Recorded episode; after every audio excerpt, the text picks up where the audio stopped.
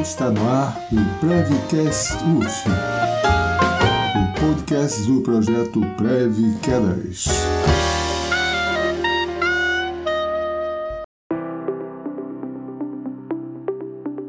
Sou Edmundo de Drummond Júnior, professor do Instituto de Educação Física da Universidade Federal Fluminense. Eu sou o Pablo Garcia, residente da Saúde do Idoso, entrei no programa em 2020. E eu sou a Mariana Lobo, bolsista do projeto Preve Quedas desde agosto de 2020.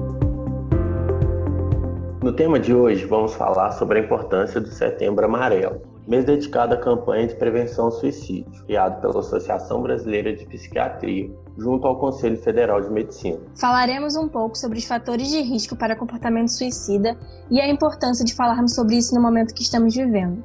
Orientações para tratamento adequado e como lidar com essa questão durante a pandemia que assola o nosso país. O tema de hoje é Setembro Amarelo. Segundo dados da Organização Mundial de Saúde, cerca de 800 mil pessoas morrem por ano em decorrência de suicídio, e em quase todas as regiões do mundo, as taxas são mais elevadas entre pessoas com 70 anos ou mais. No Brasil, ocorrem em média 12 mil mortes por ano, cerca de 30 por dia, e os números têm crescido cada vez mais, principalmente entre jovens. Por muitos séculos, suicídio foi considerado tabu, e por razões culturais, morais e religiosas era tratado como pecado. Hoje ainda carrega traços desses preconceitos e pode gerar medo, vergonha e constrangimento ao falar sobre, o que dificulta a identificação precoce e pode impedir que os indivíduos peçam ajuda, tendo em vista que os dois principais fatores de risco são tentativa prévia de suicídio e transtornos mentais. Riscos e cuidados. Embora triste, é uma realidade, e para que possamos transformá-la, é fundamental falarmos sobre os motivos que podem levar um indivíduo a tirar a própria vida. É necessário quebrarmos barreiras em relação aos preconceitos que envolvem falar sobre saúde mental, uma vez que dados da campanha do Setembro Amarelo apontam que em 96,8% dos casos de suicídio existe alguma relação com transtornos mentais, em sua maioria não diagnosticados. Dentre esses transtornos, podemos citar depressão, transtorno bipolar, alcoolismo e abuso ou dependência de drogas, transtorno de personalidade ou esquizofrenia. Outros fatores de risco que também podem influenciar comportamentos suicidas são desesperança, desespero, desamparo e impulsividade. Gênero, já que o número de óbitos é aproximadamente três vezes maior entre os homens. Doenças clínicas não psiquiátricas como câncer, HIV, doença de Parkinson, epilepsia, entre outros. Histórico familiar e genética, idade, o número de óbitos entre os jovens tem crescido, mas o número entre idosos também é bastante elevado. Quando falamos sobre pessoas idosas que cometeram suicídios, entre 71% e 95% apresentavam algum transtorno mental. Para esse grupo etário, o processo de adoecimento mental está associado a problemas de saúde física, ao isolamento e a falta de suporte social. Sinais. Em muitos casos, os idosos demonstram alguns traços de que estão com tendências suicidas. Entretanto, muitas vezes são ignorados e até considerados frescura.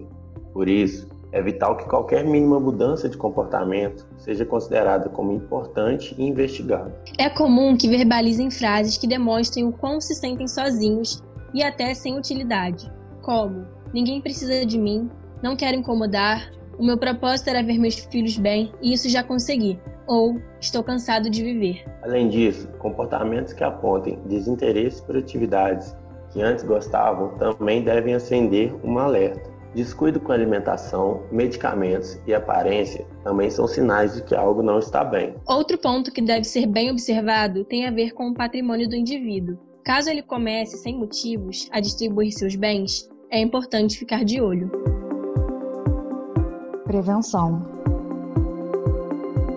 Pessoas com transtornos mentais possuem uma visão distorcida da realidade e têm uma avaliação negativa de si mesmo, do mundo e do futuro. Têm medos irracionais e preocupações excessivas. O passado e o presente reforçam o sofrimento e o futuro pode ser assustador, pois não existem plano e nem perspectivas. Muitas pessoas têm sofrido com isso durante a pandemia e o isolamento social, pois tem se agravado os sentimentos de medo, ansiedade e pânico. Para o grupo de idosos, esses sentimentos podem ser intensificados, já que estão no grupo de risco e precisam ficar longe de seus familiares e amigos, podendo causar sensação de abandono. Antes da pandemia, além do tratamento clínico, era incentivado a indivíduos com pensamentos suicidas aumentar o contato com familiares e amigos, buscar e seguir tratamento adequado em caso de doença mental, iniciar atividades prazerosas ou que tenham significado para a pessoa, como trabalho voluntário e ou hobbies. Reduzir ou evitar o uso de álcool e outras drogas. Agora, estas recomendações ainda são válidas. Porém, é importante estar atento aos riscos de contágio. Para esse momento, é recomendada a manutenção do contato com pessoas queridas por ligação, mensagens ou chamada de vídeo. Cozinhar comidas que goste, realizar atividades divertidas e fáceis, como artesanato, pintura ou costura, manter-se ativo fisicamente.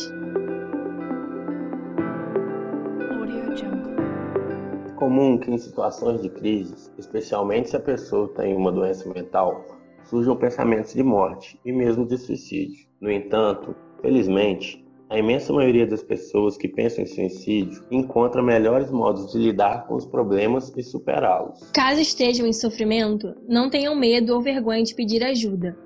No Brasil, o Centro de Valorização da Vida atende 24 horas por dia pelo telefone 188 na intenção de prestar apoio emocional e prevenir suicídios. O atendimento é voluntário e gratuito, com total sigilo. Vocês podem encontrar todos os episódios do Prevcast UF no Spotify e YouTube. Para acompanhar o podcast, basta abrir um desses sites ou aplicativos e digitar Prevcast UF na barra de pesquisa. Toda sexta-feira, às 10 horas, um episódio novo. Obrigada por estarem com a gente. Fiquem todos bem e se cuidem. Obrigado por ter nos ouvido até aqui e até a próxima.